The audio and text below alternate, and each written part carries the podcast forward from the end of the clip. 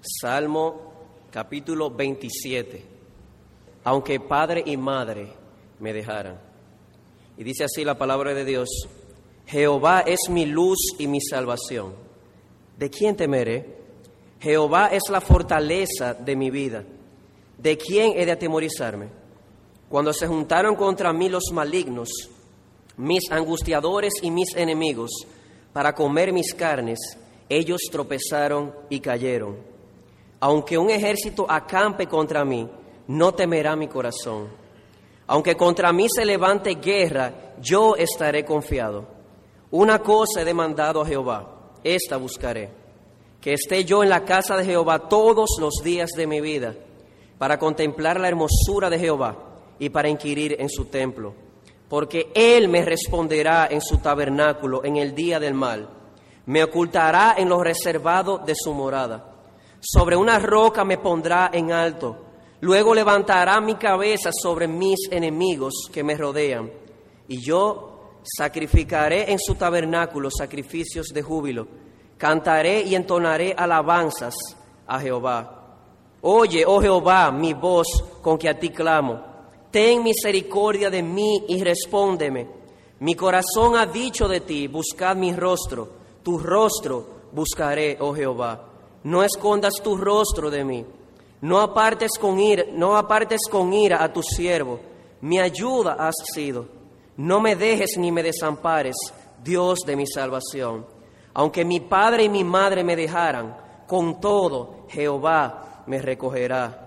Enséñame, oh Jehová, tu camino y guíame por senda de rectitud a causa de mis enemigos.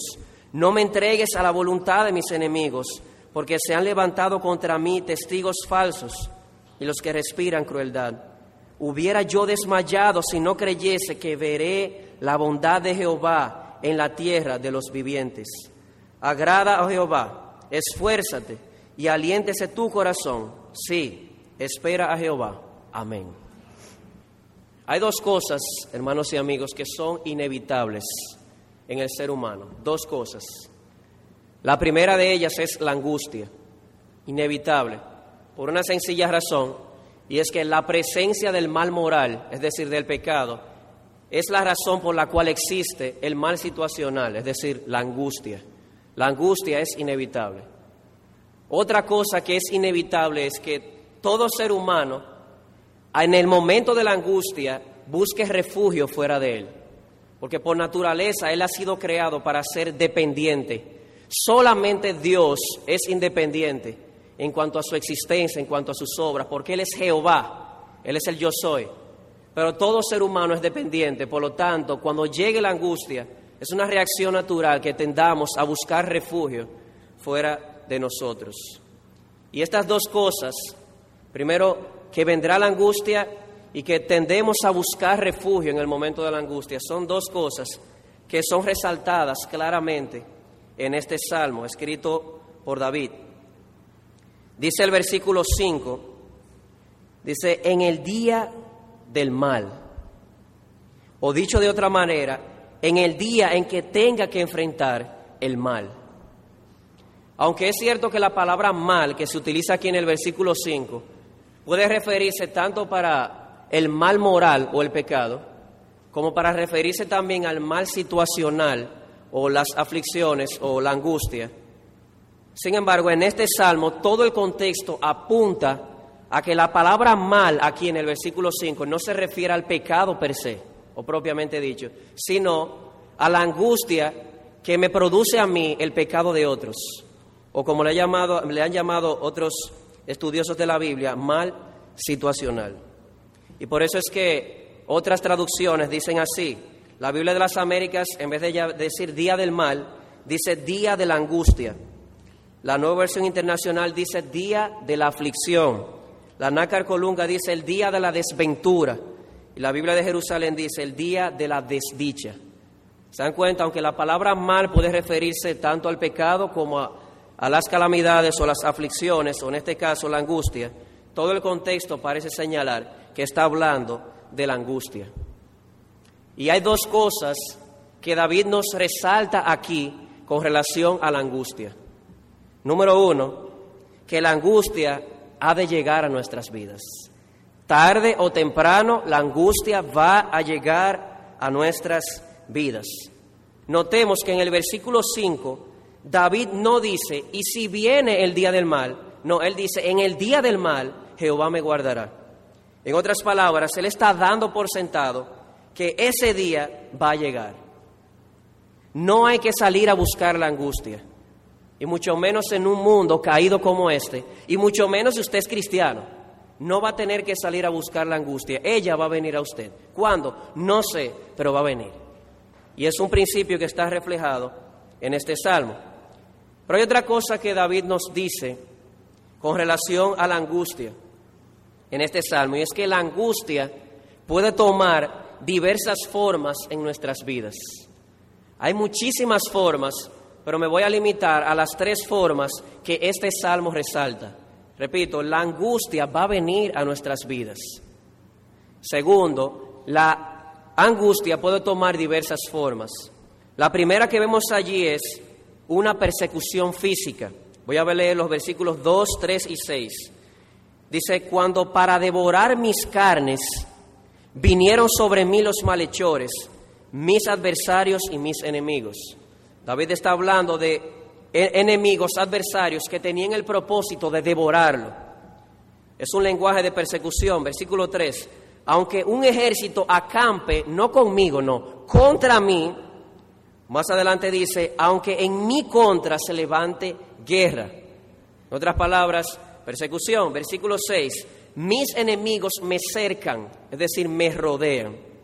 Así que el día de la angustia en tu vida, amado hermano, y aún a los amigos, pudiera asumir la forma de una terrible persecución física. La Biblia habla de hombres malos que en los secretos de sus corazones ellos preparan sus saetas para saetear a los reinos de corazón. Y pudiera ser ese tu caso. David pasó por eso. David fue perseguido por Saúl en un frenesí que le dio a Saúl, en un frenesí de envidia. Persiguió a David para matarlo. Lo mismo le sucedió con dos de sus hijos. No tanto Saúl, dos de sus hijos, Adonías y Absalón. Lo persiguieron para matarlo. Y vuelvo y repito, eso pudiera ser tu caso ahora mismo que hombres malos en sus corazones estén disponiendo sus saetas para saetearte en lo oculto. Pero no es la única manera. La angustia también puede tomar forma de una persecución verbal. Miren conmigo el versículo 12. Dice, testigos falsos se han levantado contra mí y los que respiran violencia. El punto aquí es testigos falsos se han levantado contra mí. Pudiera ser que la angustia en tu vida, amado hermano y amigo, tome forma o asume la forma de una terrible persecución, pero en vez de física, verbal.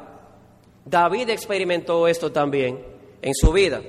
En una ocasión, mientras él huía de Absalón, no sé si recuerdan aquel evento, cuando él pasaba por Baurín, le salió al encuentro Simei, y Simei lo estaba acusando de que él era un hombre perverso y un hombre sanguinario, y que por esa razón Dios lo había puesto en esa angustia. Una calumnia total, acusándolo de ser un impío, un hombre sanguinario o un hombre perverso. Y pudiera ser ese tu caso también, amado amigo y amado hermano, que la angustia en tu vida tome forma de una persecución verbal, que hombres malos en este momento estén usando sus lenguas para burlarse de ti, para humillarte, ya sea en lo públicamente o privadamente, para crear un chisme de tu persona, para destruir tu testimonio, para asesinar tu reputación, para acusarte injustamente o aún para cargar tu conciencia. Ese pudiera ser tu caso también. Y vemos que el día de la angustia puede tomar también esa forma en tu vida. Pero hay una tercera forma, y es la decepción de nuestros amados. La decepción o el abandono de nuestros amados. El versículo 10, de aquí ha salido el título de nuestro mensaje en esta noche. Aunque mi padre y mi madre me dejaran, con todo el Señor me recogerá. Quiero llamar la atención en la primera parte. Jóvenes, escuchen esto, las últimas personas en el mundo que te abandonarían serían tus padres. Pero sabes algo, eso también es una posibilidad. Dice el pasaje, aunque padre y madre me dejaren, pudiera ser entonces que el día de la angustia en tu vida tome forma de una terrible decepción de un ser querido o un ser amado. David experimentó eso también varias veces. Él fue menospreciado por sus hermanos en una ocasión, fue despreciado y juzgado por su esposa Mical, fue perseguido por dos de sus hijos, como decíamos ahorita, lo persiguieron para matarle. Y pudiera ser ese tu caso también, amado hermano, maltrato de los padres. Eh, en esta semana hablaba con una hermana, le decía que esto parece ser un caso extremo. Ella me decía, no hermano, no es un caso extremo, porque cada vez que una persona se convierte, las personas de su casa de una manera sentimental lo abandonan, aunque no necesariamente de una manera física. Pudiera ser tu caso, maltrato de los padres, menosprecio de tus hermanos en la carne, la infidelidad de un cónyuge, constantes desafíos de tus propios hijos, la traición por parte de aquel que siempre dijo ser tu amigo, injusticia por parte de las autoridades, el desánimo por parte de tus hermanos en la fe también es una posibilidad, eh, maltrato verbal o sentimental por parte incluso de tus pastores, y aún en el caso extremo, tus padres pudieran abandonarte. Las últimas personas en el mundo que lo harían, pero pudiera ser el caso. Y hay muchísimas posibilidades. La angustia puede tomar muchísimas formas. Y estas cosas que acabamos de ver, persecución física, persecución verbal, decepción de parte de nuestros queridos, pudieran pasar y pasan diariamente en nuestras vidas. Porque debido al pecado, hermano y amigo, especialmente amigo, escúcheme, esto sucede porque debido al pecado, tú vives en un mundo donde los héroes caen, los líderes se equivocan, los amigos abandonan y aún la gente que más te ama te va a decepcionar en sus mejores intenciones. Así que bienvenido a este mundo, un mundo caído donde no podrás evitar el día de la angustia. Y, y pudiera que tú preguntaras ahora, ¿Y cuándo vendrá ese día? No sé, como te decíamos hace un momento. Pero creo que la pregunta más importante aquí no es cuándo vendrá la angustia. El punto principal aquí es, cuando venga el día de la angustia, ¿estaré yo preparado? Creo que eso es lo más importante en tu vida, porque va a venir. Lo más importante no es cuándo viene la angustia, sino si yo estoy preparado cuando ella venga. La razón de esto es como decíamos al principio, somos seres dependientes. Somos como las aves que cuando avecina el peligro tienden a buscar refugio en algo fuera de ellas. Y así somos nosotros. De una o de otra manera, todo ser humano ante la angustia se refugia bajo algo. Y el problema, amado hermano y amigo, no es que tú busques refugio, eso es lo natural. El problema es dónde tú estás buscando ese refugio para cuando llegue el día de la angustia. Lo más importante es tener un refugio sólido y seguro para cuando llegue el día de la angustia. Hay una ilustración en los evangelios. Yo sé que eh, esta ilustración Jesús la utiliza como una aplicación para el Sermón del Monte. Sin embargo, creo que pudiéramos usarla para ilustrar esto también. Y es la ilustración de los dos cimientos. Aquel hombre que edificó su casa sobre la arena, aquel hombre que edificó su casa sobre la roca. Si tú buscas tu refugio o tu fundamento para el día de la angustia en algo equivocado, serás como el hombre que edificó la casa sobre la arena. Vendrán vientos y lluvias y ríos de aflicción y vas a caer. Sin embargo, si tú eres como el hombre sabio que edificó su casa sobre la roca, van a venir vientos, pero sin embargo, la casa seguirá en pie. No te derribarán. Pero para eso tienes que buscar un refugio seguro y solamente hay uno. Digo esto porque hay muchas alternativas que a través de la historia de la iglesia y a través de la historia del mundo, mejor dicho, los hombres han buscado. Es, curioso esto. Decía el doctor Lloyd Jones que las necesidades del hombre, independientemente de cómo cambie eh, la tecnología, las necesidades del hombre son siempre las mismas. Y prueba de ello, dice Lloyd Jones, es que siempre el hombre busca los mismos pecados y los mismos refugios. Por ejemplo, algunos en el día de la angustia buscan su refugio en la fortuna. Pero ¿qué sucede? Hay una frase que dice que utiliza el pastor Newton, el dinero tuyo o te lo roban o tú te mueres y lo pierdes o lo puedes perder en cualquier momento de cualquier forma. En otras palabras, no es un fundamento seguro para tu vida. En cualquier momento lo puedes perder en un abrir y cerrar de ojos. Otros han buscado refugio en la fama y escucha esto, un solo comentario malintencionado es suficiente como para derrumbar tu testimonio para toda tu vida. Y ahí se acabó tu refugio. Otros han buscado su refugio en fármacos, en drogas, y realmente utilizan estos medicamentos para olvidarse de la angustia en el momento de la angustia. El problema es que cuando pasa el efecto del fármaco, otra vez viene la conciencia de la angustia a su vida. Por lo tanto, no es suficiente. Otros han recurrido al sexo como un refugio. Sin embargo, de un pronto sucede un accidente y la persona pierde toda funcionalidad al respecto y adiós sexo. Tampoco hay refugio ahí. Otros han recurrido al suicidio como un grito desesperado de ayuda. Sin embargo, cuando la ayuda llega, no hay nada que hacer porque la persona está muerta. El suicidio nunca es una salida.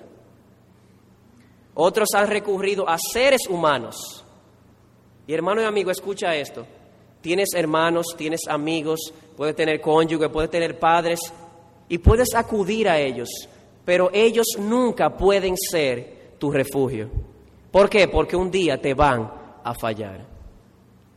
Constantemente me ha pasado en el colegio de que vienen jóvenes a buscar consuelo en mí y ese día yo soy el que necesito que me consuelen.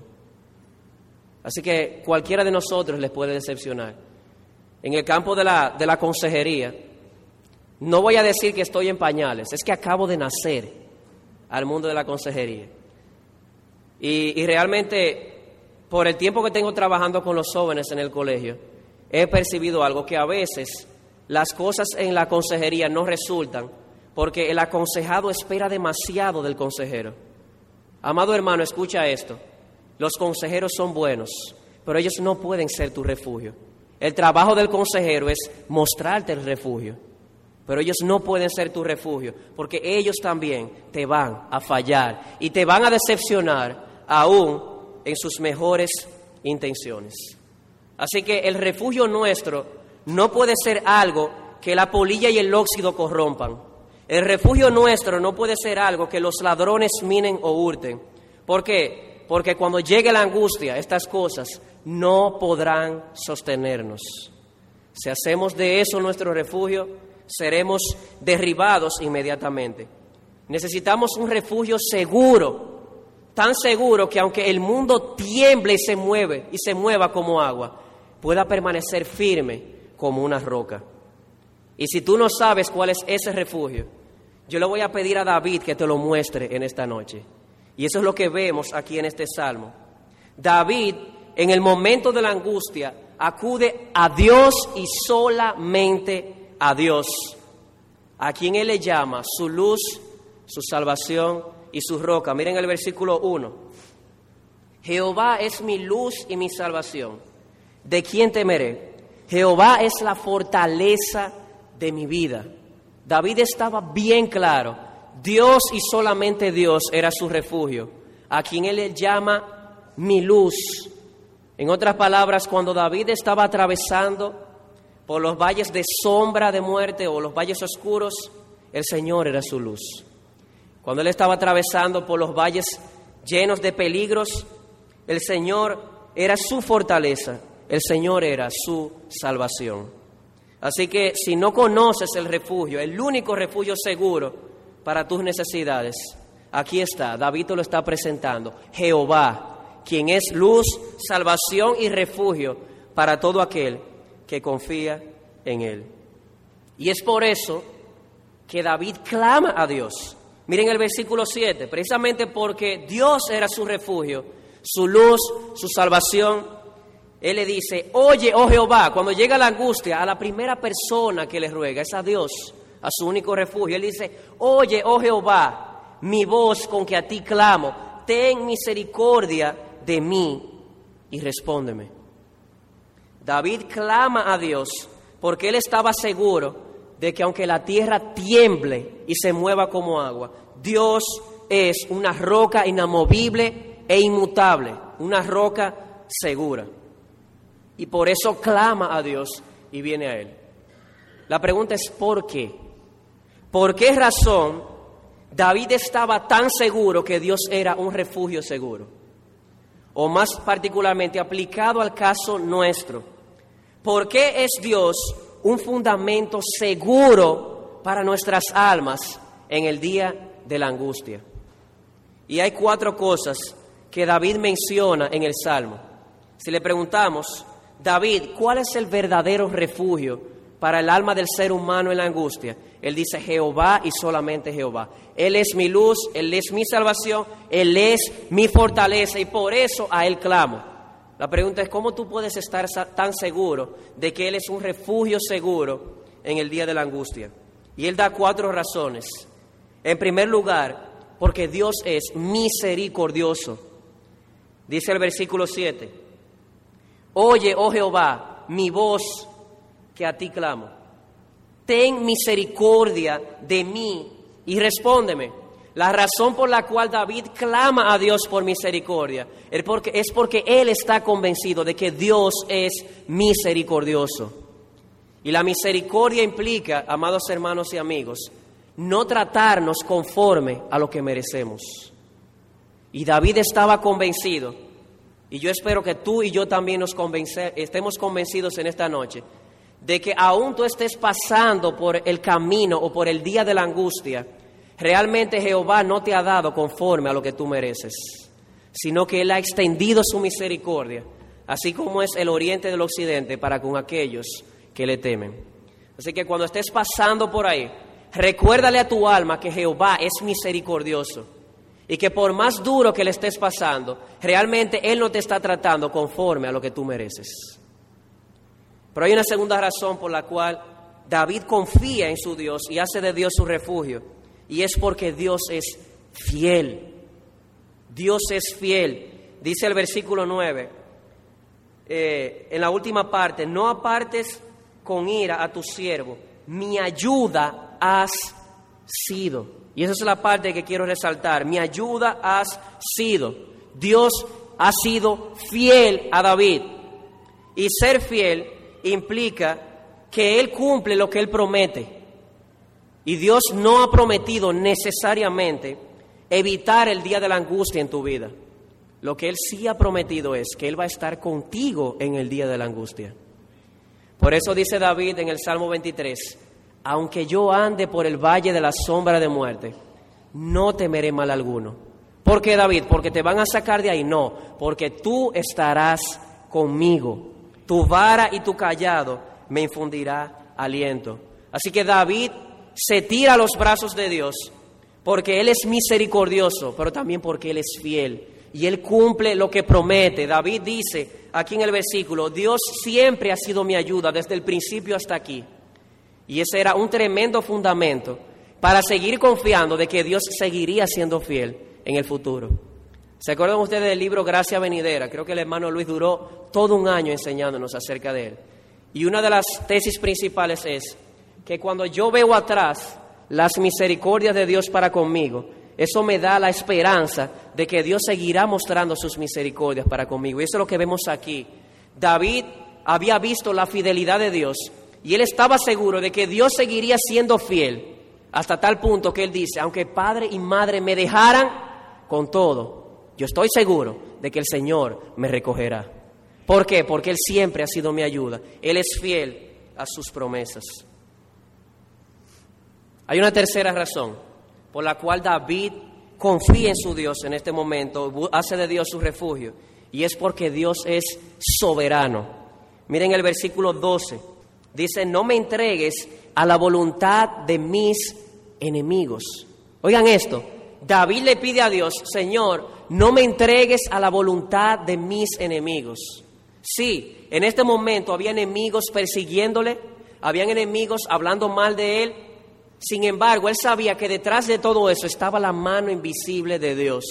Nada puede ocurrir en tu vida sin que Dios lo permita.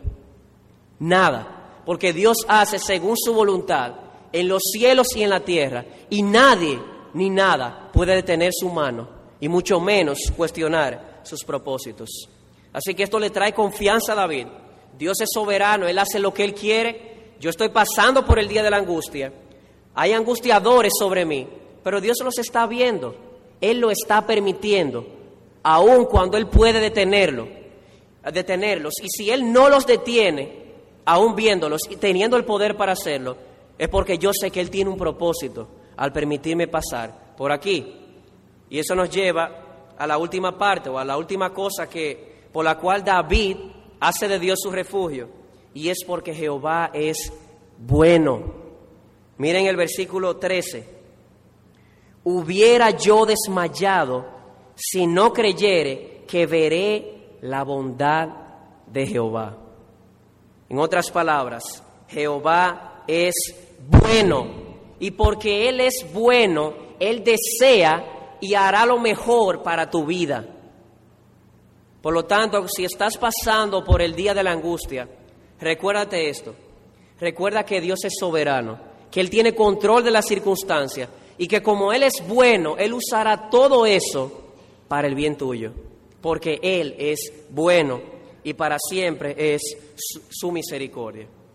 Así que, según David y la experiencia nuestra como creyentes, el único refugio seguro en el día de la angustia es Jehová. Y David confía en Jehová con todo su corazón, porque Dios es misericordioso, porque Dios es soberano, porque Dios es fiel y porque Dios es bueno, aún en medio de la angustia. Así que en estos cuatro pilares David construye su casa, usando la misma ilustración de Jesús.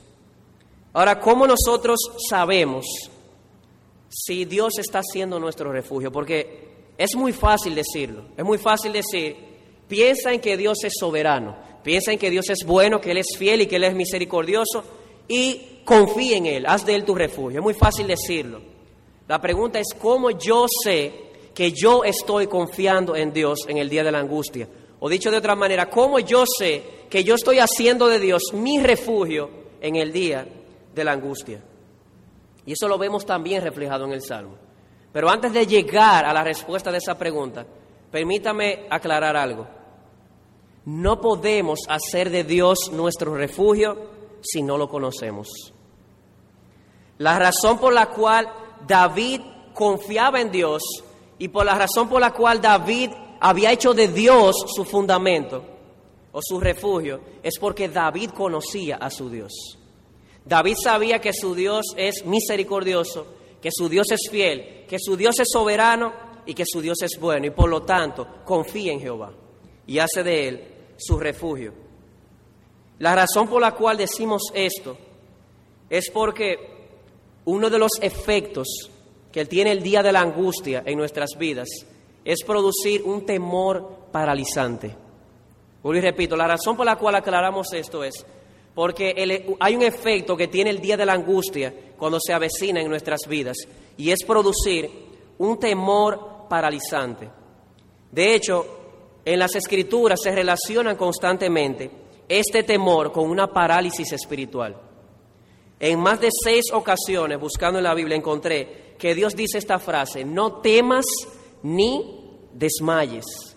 ¿Por qué lo dice? Lo dice porque cuando viene ese temor producido por el día de la angustia que se acerca, eso tiende a llevar al desmayo o a la parálisis espiritual. Y David lo dice textualmente en el versículo 13, dice, hubiera yo desmayado si no creyese que veré la bondad de Jehová. Aquí tenemos al hombre conforme al corazón de Dios, que cuando ve la angustia que, que se avecina, es tentado a desmayar por el temor. Pero ¿qué hace? ¿Qué hace cuando ve esta angustia venir, se llena de temor y siente la tentación a desmayar o a entrar en esta parálisis espiritual?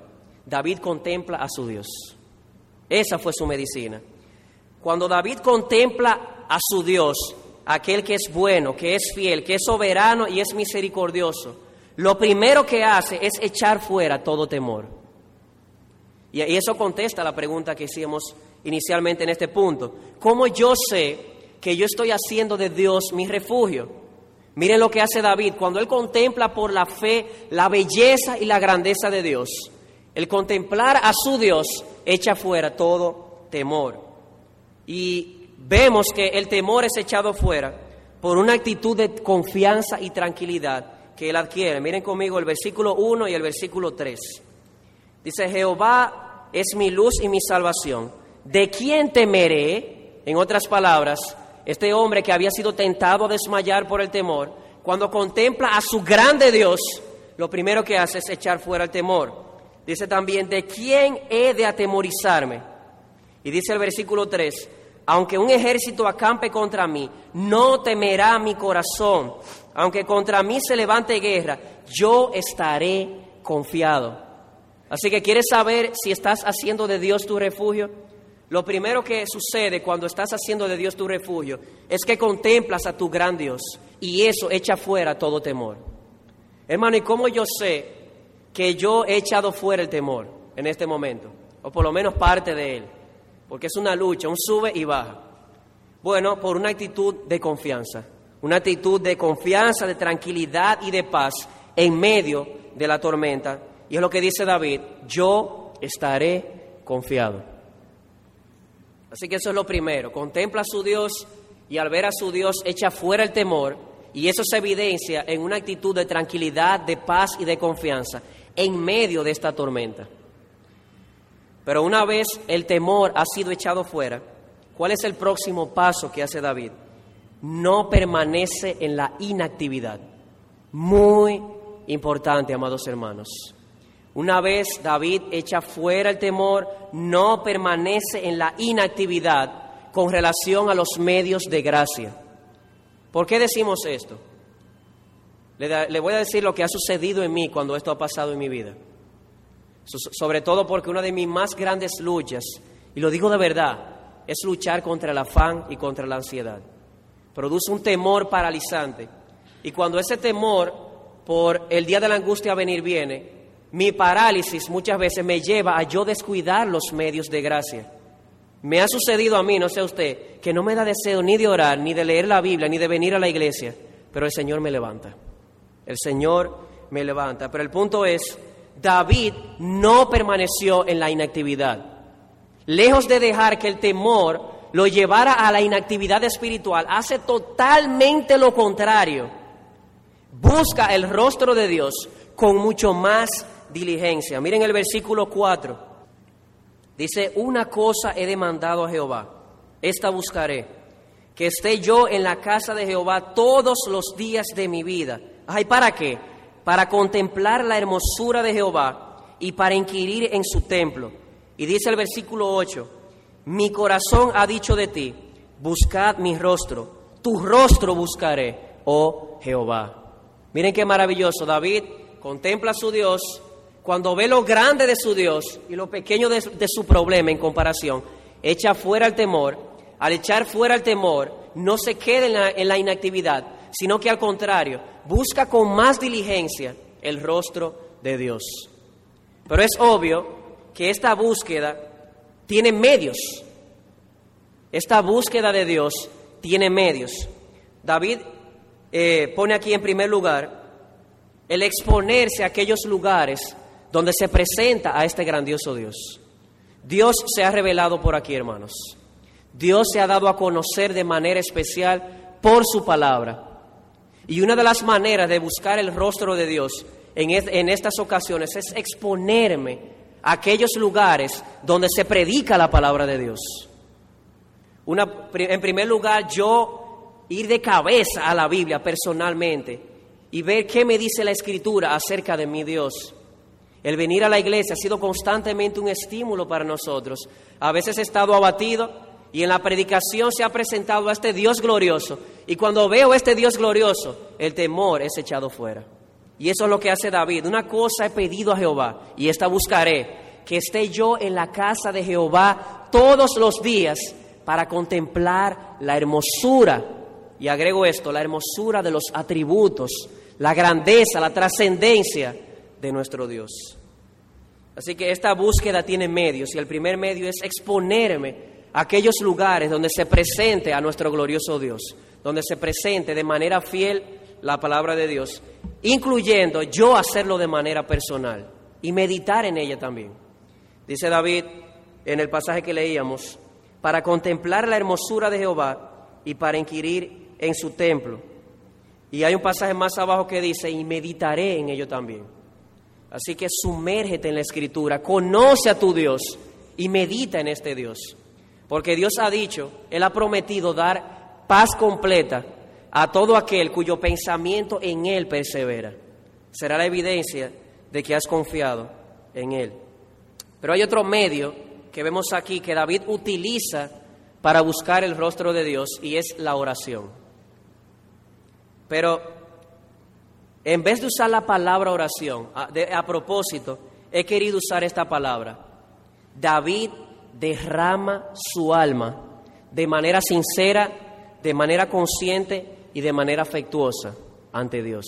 En su búsqueda de Dios, Él derrama su alma. Escuchen este lenguaje, amados hermanos. Escucha, oh Señor, mi voz cuando clamo. Ten piedad de mí y respóndeme. No escondas tu rostro de mí no rechaces con ira a tu siervo.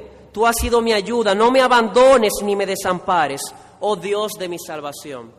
David no está tratando de impresionar a Dios con palabras domingueras. David de una manera sincera está buscando el rostro de Dios, derramando de manera sincera su alma ante Dios. Así que el temor, al ser echado fuera, no nos deja en la, inactividad. Si Dios es tu refugio, una vez el, eh, o estás haciendo de Dios tu refugio, una vez el temor ha sido echado afuera, no te quedes en la inactividad. Al contrario, deberías ser como David, más diligente en buscar el rostro de Dios. Aun cuando no tenga deseo, a veces el deseo viene mientras lo estás haciendo. Y yo sé que no es el ideal, pero realmente Dios tiene misericordia y sabe que somos polvo. A veces no tenemos deseo, pero cuando nos ponemos a estudiar su palabra, cuando oramos, un sentimiento de una paz profunda viene y nos inunda. Y hay una última cosa aquí que David hace y que evidencia que realmente él confió en su Dios e hizo de Dios su refugio. Luego de haber echado fuera todo temor y haber confiado, luego de haber buscado con más diligencia el rostro de Dios, ahora queda una sola cosa. Yo diría que es lo más difícil, esperar. Dice el versículo 14, aguarda a Jehová esfuérzate y aliéntese tu corazón. Sí, espera en Jehová. Yo creo que, esa es la, creo que es la parte más difícil, porque cuando nos vemos en la angustia y clamamos a Dios, estamos tentados a exigirle a Dios que nos responda rápidamente. Y realmente Dios tiene tres respuestas para nosotros. Puede ser no, puede ser sí o puede ser aguarda un momento. Así que esta es la última parte. Esperar, luego de haber, haber clamado y derramado su alma, ahora corresponde esperar. ¿Quieres saber si estás haciendo de Dios tu refugio? ¿Has echado fuera el temor al contemplar a tu Dios? ¿Has sido más diligente buscando el rostro de Dios en la angustia? ¿Has esperado la respuesta de Dios? Hermano, pero es que el día de la angustia en mi vida no ha sido un día, ha sido muchos días y estoy cansado de esperar. ¿Hasta cuándo he de esperar? Quiero usar aquí una ilustración de un platero. Platero, una persona que brega con plata. Él solía purificar la plata con el fuego, así como el oro. Y se dice que la plata tiene que dejarse un tiempo específico ante el fuego, porque si no puede haber problemas. Y alguien le preguntaba, ¿y cómo no se te daña la plata cuando la pones al fuego? Y el platero le decía, oh, porque yo sé en el momento exacto en que debo sacarlo del fuego. La persona le pregunta, ¿y cómo tú sabes cuál es el momento exacto de sacarlo? Y el platero le dijo, cuando yo veo mi rostro reflejado en la plata, yo sé que es el momento. ¿Sabes hasta cuándo has de esperar, amado hermano? Y, y trato de decir esto con sensibilidad. Cuando el rostro de Cristo se refleje en ti. Cuando Dios entienda que es el momento que le dé más gloria a Él y que más beneficie tu alma. entonces Él te sacará del día de la angustia. Mientras tanto, esperemos en Dios. Esperemos en Él como nuestro refugio. Y luego de haber hecho esto, luego de haber echado fuera todo temor, al haber contemplado mi problema o mi angustia a la luz de este grande Dios, luego de haber buscado el rostro de Dios y de haber esperado, si yo hago eso, si yo echo de Dios mi refugio, ¿cuál es el resultado? Bueno, hay varias cosas aquí en el Salmo. Si tú has esperado en Jehová, el primer resultado es este. Tarde o temprano, Dios responderá tu oración. En su tiempo y según, y según su voluntad, Él responderá tu oración. Mira el versículo 5. Dice, porque Él me esconderá en su tabernáculo en el día del mal, me ocultará en en los reservados de su morada, sobre una roca me pondrá en alto. El lenguaje de David es de seguridad. Yo estoy seguro que un día Él va a responder mi oración. Por lo tanto, en Él esperaré. Y una vez Dios ha contestado nuestras oraciones, ¿qué sucede? Bueno, Dios nos da nuevas fuerzas. Dice el versículo 6, luego levantará mi cabeza sobre mis enemigos que me rodean, y yo sacrificaré en su tabernáculo sacrificios de júbilo, cantaré y entonaré alabanzas a Jehová. Una vez ha contestado mi oración, el resultado es alabanza, nuevas fuerzas como el águila. ¿Qué dice la escritura? Los que esperan en Jehová tendrán nuevas fuerzas como el águila. ¿Conoce usted el proceso del águila? Déjeme, decirle lo que sucede con el águila. El águila es una de las aves que más años puede durar. Se dice que puede durar hasta 70 años, casi igual que un, ser humano. Sin embargo, eso depende del águila. ¿Por qué? Porque para llegar a los 70 años, ella tiene que pasar por un proceso doloroso. Cuando está como por los 40 años, su pico, sus uñas y sus plumas se envejecen. Y eso es un problema serio, porque el águila depende de, las, de esas tres cosas para poder comer. Así que ella tiene que exponerse a un proceso muy doloroso, muy angustioso. Tiene que subir a una montaña bien alta, bien alta, y comienza a darse en la montaña con el pico hasta que se desprende el pico.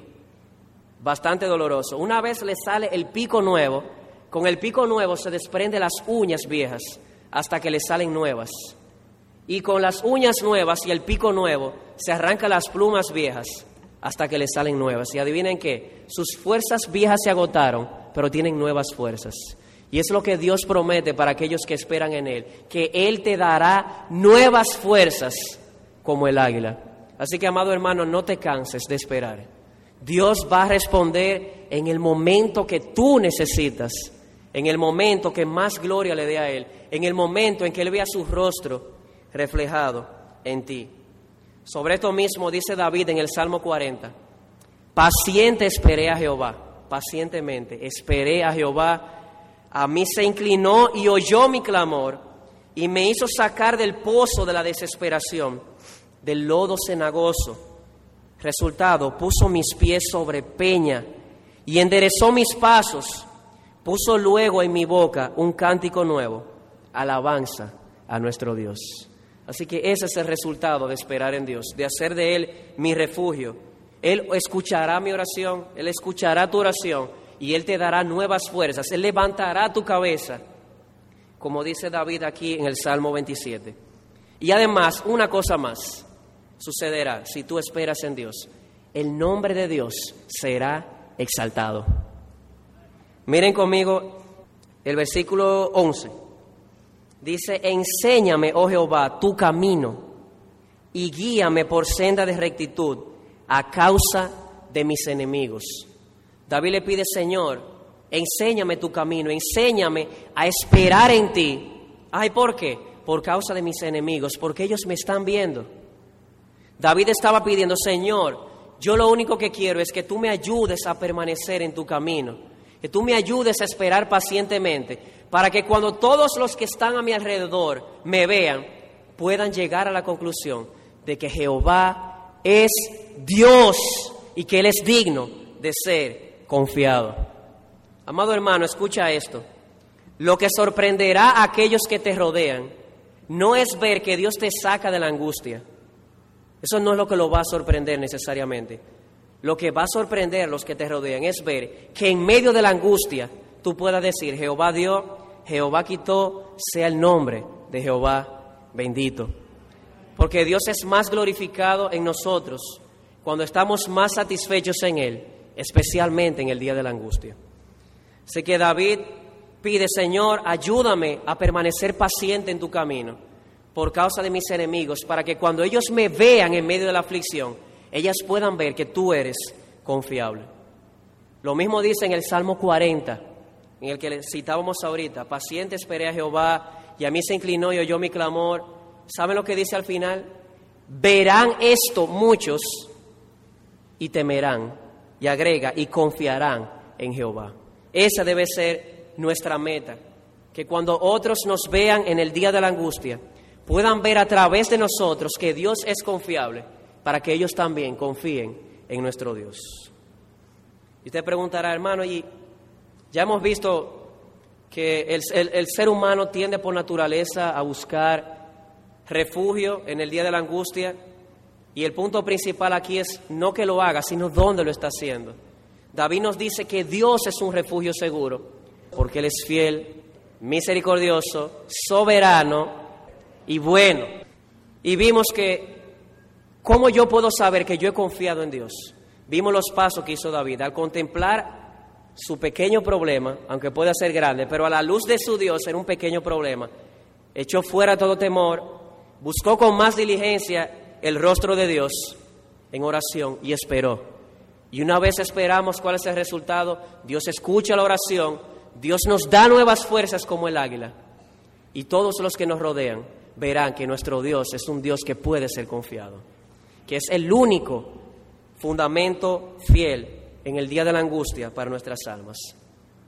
A manera como de aplicación. Entonces, ¿cómo yo puedo hacer de Dios mi refugio? Y aquí repito lo que decíamos hace unos momentos atrás. No puede haber confianza ni reposo en Dios a menos que conozcas a Dios de manera experimental.